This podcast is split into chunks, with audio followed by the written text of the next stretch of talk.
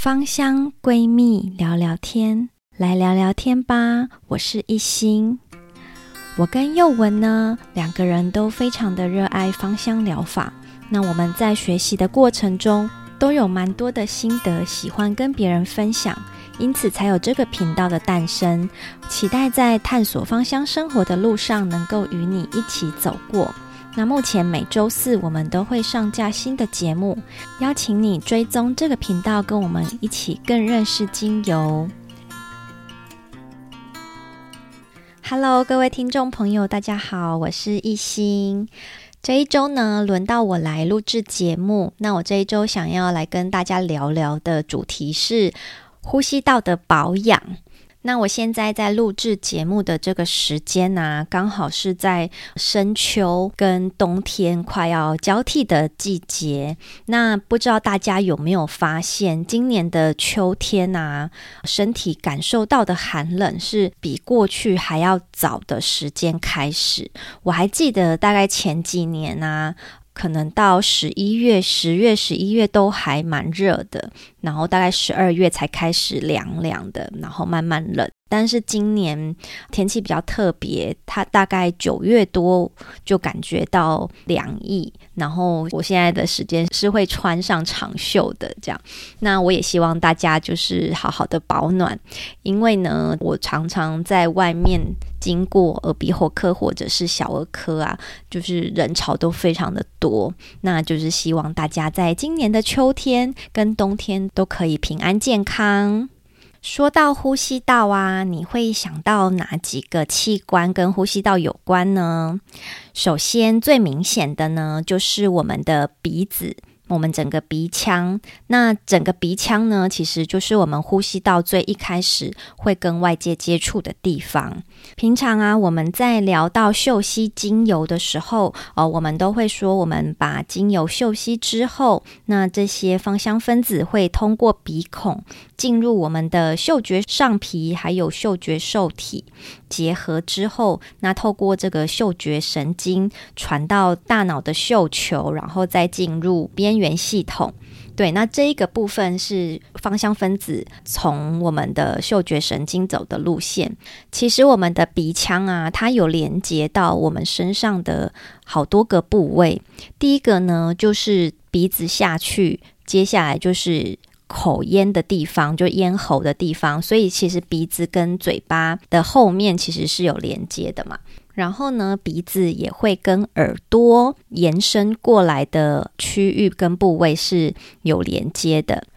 所以啊，之前我们曾经在节目中分享过，可以使用精油耳塞来做到防护自己的作用。那精油耳塞呢，就是拿一个小棉球或者是卫生纸。滴上稀释过后的精华油，然后把它塞在耳朵里面。那其实把精油耳塞塞在耳朵这个作用，就是跟鼻子还有耳朵是互相有连接的这个功能有关。塞在精油耳塞里面的这些芳香分子啊，它是可以透过耳道。然后经过我们的鼻腔，接着到我们的咽喉这一段地方都可以被芳香分子照顾到。所以平常出门的时候，如果你觉得要到人很多的地方，或者是空气比较不好的地方，我也会建议你可以使用精油耳塞哦。所以啊，还记得我刚刚有提到一个问题，就是呼吸道涵盖了哪几个部位吗？那这时候你应该会有一个答案，那就是呼吸道涵盖了整个鼻腔，还有我们的耳朵，还有我们的咽喉。那这个这三个地方呢，是我们的上呼吸道的部分。呼吸道再继续下去啊，就是连接到支气管，还有我们的肺。那今天我们比较不会聊到这个下呼吸道、支气管跟肺的部分，我们主要是聊到说，呃，鼻腔、咽喉跟耳朵这边，上呼吸道这边，那这个地方也是精油比较容易达到的地方。像这个比较下呼吸道的支气管跟肺的地方啊，就是精油可以帮助的程度就会减少很多，像芳香分子进去的的量也会减少。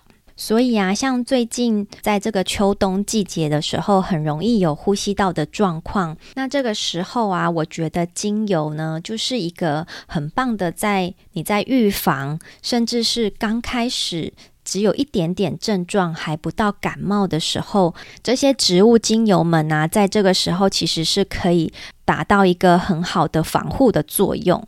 接下来啊，我们可以先来看看说，我们在这几个呼吸道，像是鼻腔啊、咽喉啊、耳朵啊。这几个呼吸道的地方，它的症状会有哪些呢？那像是平常我们最常发现的呢，就是像流鼻水啦、喉咙痛啊，或者是扁桃腺发炎呐、啊。那这几个症状都是我们比较常见的呼吸道的症状。鼻子的症状里面呢、就还有像是流鼻血。说到这个流鼻血啊，我还蛮想跟大家分享一下我的小孩他的个案。我们家的哥哥啊，他有得到爸爸的遗传，就是很会流鼻血。那他其实平常偶尔会流一下鼻血。然后呢，我也发现他比较容易流鼻血的时间是在偏夏季的时候，然后呢，也是在早上的这个时间。那他其实平常流鼻血的时候，他是偶尔流嘛。那我可以帮他做的呢，就是帮他止血。那止血之后，他好像就蹦蹦跳跳就没事了。像他在流鼻血的时候，要帮他止血的时候，平常都是会塞卫生纸嘛。那我就会在这个时候呢。用一些方式让他止血快一点，比如说，我会在卫生纸上喷上盐玫瑰纯露。那我觉得野玫瑰纯露让那个卫生纸湿湿的，也是可以帮助它止血。那当然，我也有试过像幼文之前在节目上提到的那个宝贝肌肤的配方。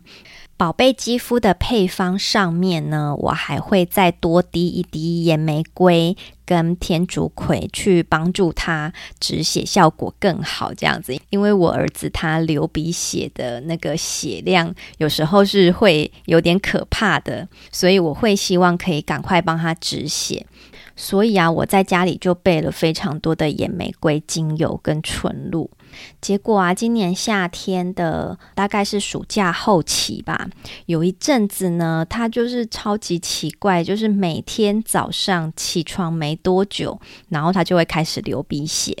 那他流鼻血的时候，我就是照着刚刚提到的，用纯露啊，用精油啊下去处理。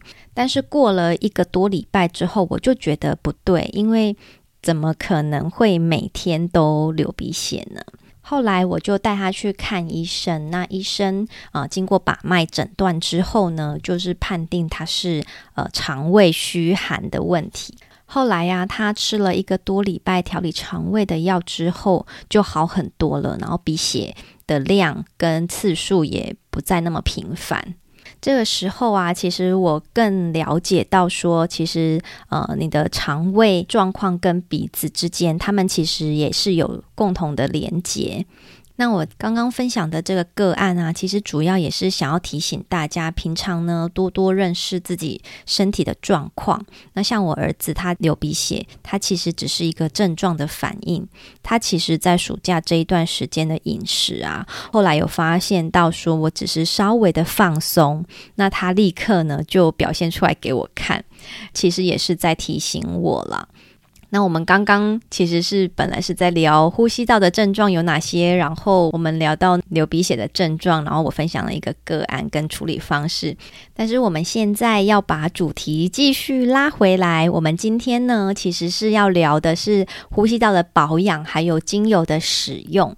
接下来啊，我们要进入到呼吸道的用油喽。然后在我们还没开始之前呢、大家可以先想想看，当你遇到呼吸道不适的时候，像是流鼻水啊、喉咙痛这些症状出现之前，或者是刚快要出现的时候，你有没有很常拿出来使用的精油或配方呢？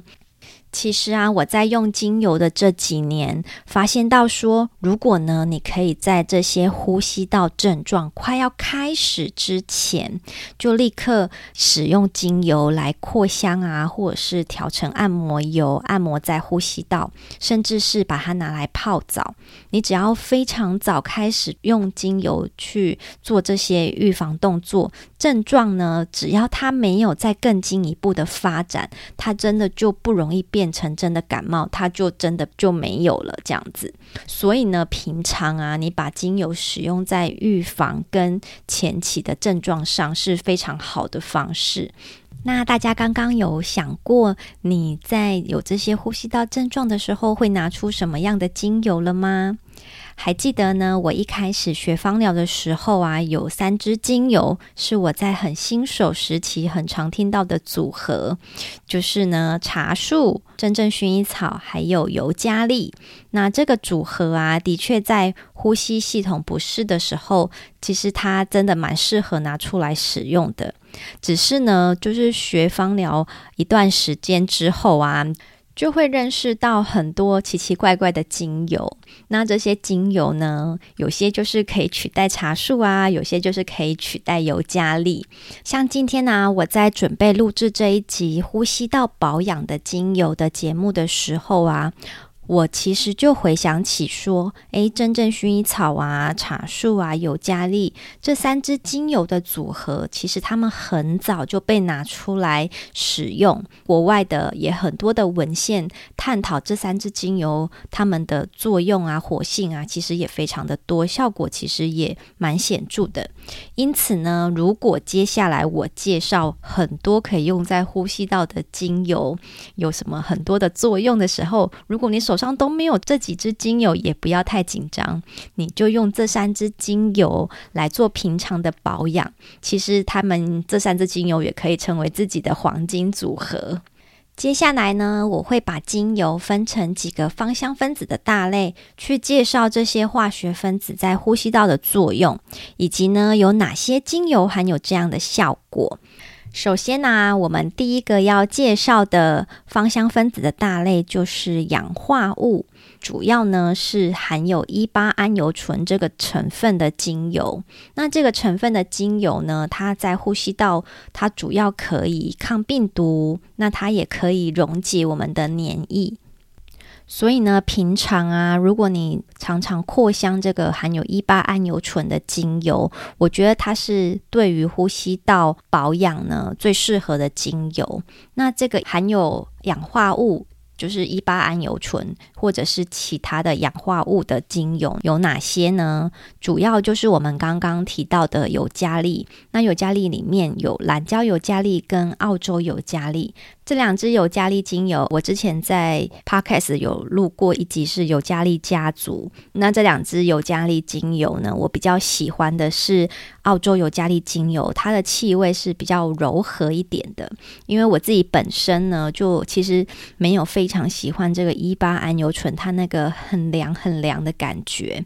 所以呢，像澳洲尤加利跟蓝胶尤加利，它们其实对我来说是闻起来是比较刺激的。那大家还是看自己的状况。除了尤加利之外，你还有其他的选择，像是安油醇迷迭香啦、还有碎花薰衣草、绿花白千层，跟以前叫做螺纹纱叶，现在证明叫做安油樟的精油。那还有熏鹿香、百里香啊、月桂啊、樱草、永久花，还有芳狗叶等等的，含有一八桉油醇的精油非常非常的多。那大家可以看看自己手边有哪些，就可以拿出来轮流扩香。在这个秋冬的时期，你是可以拿出来轮流扩香的。那我自己的感受呢是，如果一支精油或一个配方的它的这个一八桉油醇的含量在三十 percent 以下。我自己闻起来是最舒服的，因为它那个很凉冲的感觉，闻出来的时候是不会那么强势的占据我的整个鼻腔。反正这是我自己个人的感受。那有些人可能就喜欢一八桉油醇的那个含量高一点的。那我觉得这个大家在选择精油的时候可以自己去调整，尤其是你在调配精油配方的时候，就是可以去稍微调整一下。那这个含有一八胺油醇成分的精油里面呢、大部分的书上都会建议是六岁以上的小朋友在使用，像发系那边是不太建议六岁以下的小朋友使用含有一八胺油醇的精油。如果你家里有比较小的小朋友的时候，在扩香的时候，可能就要注意一下。那第二大类，我主要会选择的精油呢，主要是比较偏树木针叶类的精油。接下来介绍的这几支树木类的精油呢，因为它们都含有大量的阿法派烯，还有乙酸龙脑酯。阿法派烯啊，它除了可以抗病毒之外，它其实也可以稳定我们的神经系统。所以啊，你在嗅吸这几支树木类精油的时候呢，可以感受到在大自然，然后有森林的感觉。乙酸龙脑酯这成分啊，它非常的擅长止咳跟消炎，所以呢，这几支精油呢，也很适合在感冒的中后期拿来扩香跟按摩。精油的部分呢，有西伯利亚冷杉，还有焦冷杉、黑云杉、加拿大铁杉、道格拉斯杉跟欧洲冷杉。这几支精油呢，它们呢生长在不同的地方，那但是呢，它们其实成分呢比例不太一样，但是大致上是可以轮流交替使用的。这个部分呢，就是针叶类的精油。接下来呀、要介绍的是单萜醇类的精油。那单萜醇类的精油啊，它除了抗病毒之外，它也可以来提升我们的免疫力。主要呢，你可以使用沉香醇、百里香、芫荽子，还有像是茶树啦、跟薄荷啊，还有呃天竺葵啊、风香薄荷啊、玫瑰草这几支呢，都是单萜醇含量比较高的精油。那因为这一个单萜醇类的精油啊，它在精油里面呢都是比较安全的精油，所以你在平常啊扩香这一类的精油，它除了可以抗病毒、提升免疫力之外，它的安全性其实是比较高的。接下来啊，我想要来介绍几支含有同类的精油。那我之前可能在节目中有讲过说，如果含有同类的精油啊，孕妇是禁止使用的。那因为呢，它在呼吸道的感染里面，它其实有溶解黏液的效果。那你只要有一个原则，就是添加的剂量要少。其实，在呼吸道的配方里面，你加一点点，一滴或两滴这样子的量，其实是还蛮可以接受的。就是要注意孕妇跟婴幼儿不要使用。比较常见的精油呢，有绿薄荷啊，还有樟脑迷迭香。另外呢，是比较温和的马鞭草酮迷迭香。那这几支同类的精油啊，你在加进你的配方或者是扩香的时候，记得量要非常非常的少。最好呢，我会建议它是加在按摩油里面，那尽量少拿它们来扩香，因为啊，嗅吸精油的时候是比较容易进到我们的神经系统嘛。同类的精油呢，它们主要也比较容易影响到我们的神经系统，所以是我自己是会比较少拿同类的精油来扩香，但是把它拿来加在按摩油里面，我觉得是还蛮不错的选择，就是给大家参考。最后这个大类我要介绍的是倍半贴息，那主要里面呢有贝塔石竹烯的这个精油呢，我比较会把它用在我的呼吸道保养的配方里面。这个倍半贴息啊，它主要呢是可以抗发炎，那它也可以激励免疫的作用。主要的代表精油呢有古巴香脂，它里面含的贝塔石竹烯的成分非常的高。那还有呢是三级依兰，那如果你是完全依兰也可以。会选择三级依兰啊，是因为依兰在蒸馏到最后面的时候偏三级依兰，那它会萃取到的芳香分子都是比较大的芳香分子，像是倍半萜烯类的，那里面当然也是含有贝塔石竹烯。所以呢，刚刚提到的这几个大类，我再跟大家复习一下，就是有一八胺油醇氧化物这个大类的精油。第二个我介绍的呢是针叶树木类，它们里面含有阿法派烯跟乙酸龙脑酯这一类的精油。那接下来就是单萜醇的精油，那我会添加微量的酮类的精油。那最后呢，我是介绍可以抗发炎跟激励免疫的倍半萜烯类的精油。精油介绍完这些可以用在呼吸道系统保养的精油之后啊，你会不会有一点混乱呢？就是因为精油这么多，到底要用哪些？那最后啊，我就来跟大家分享一个我在看《精油的疗愈智慧》这本书的时候，里面提到了一个呼吸道保养的配方。那我觉得这个配方它其实非常的全面。那因为提到了精油也比较多，所以呢，如果你手上没有这么多精油的话，你可以按照我刚刚提到的那几个大类，然后去安排这几支精油去选择你有的。那你可以自己把它调配来，在这段时间你可以拿来按摩，或者是扩香，我觉得也是可以。这个配方在书上用到的精油有月桂精油、玫瑰草精油、安息香精油、丝柏，还有姜跟澳洲尤加利、高地牛膝草、天竺葵、丁香、檀香、百里香。肉豆蔻跟茶树，刚刚提到的这几支精油，每一支都使用两滴，那加在三十 ml 的基底油里面。大家不用紧张，不用抄，因为我会把它放在底下的资讯栏。那这一个配方啊，它涵盖了十三支的精油。那书上的这个配方啊，是来自于一个美国的自然疗法医师，叫做 Penn Teller。他呢，把芳疗跟精油啊融入在他平常治疗病人的选项当中。那所以呢，他有丰富的临床记录。那这个配方，我觉得呢也是非常值得参考的。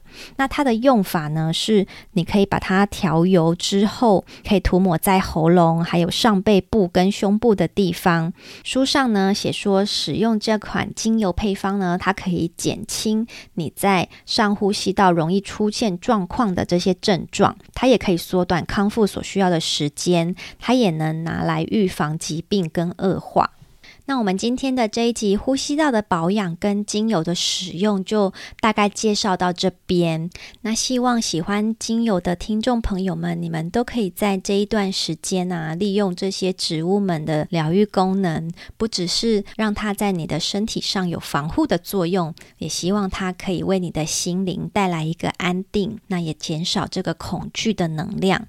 那我们今天的节目就到这边。如果你对这一集节目有相关任何的问题，都欢迎你在我们的社群平台，或者是直接在 Podcast 或者是 YouTube 上面的平台留言。那也非常谢谢大家的支持。我们的节目在这一集呢，已经到了四十九集。那不知道大家有没有听上一集四十八集？宥雯有跟我们大家说，呃，我们在五十集的时候有一个特别的节目，我们会。搜集大家的问题，然后在节目当中就是回答大家的问题。那我们有可能把这个节目呢做成影片的形式，请大家期待。那如果大家有希望我们在节目中回答的问题，都欢迎你到我们的社群平台留言给我们，或者是私讯我们哦。那我们就下一周见喽，拜拜。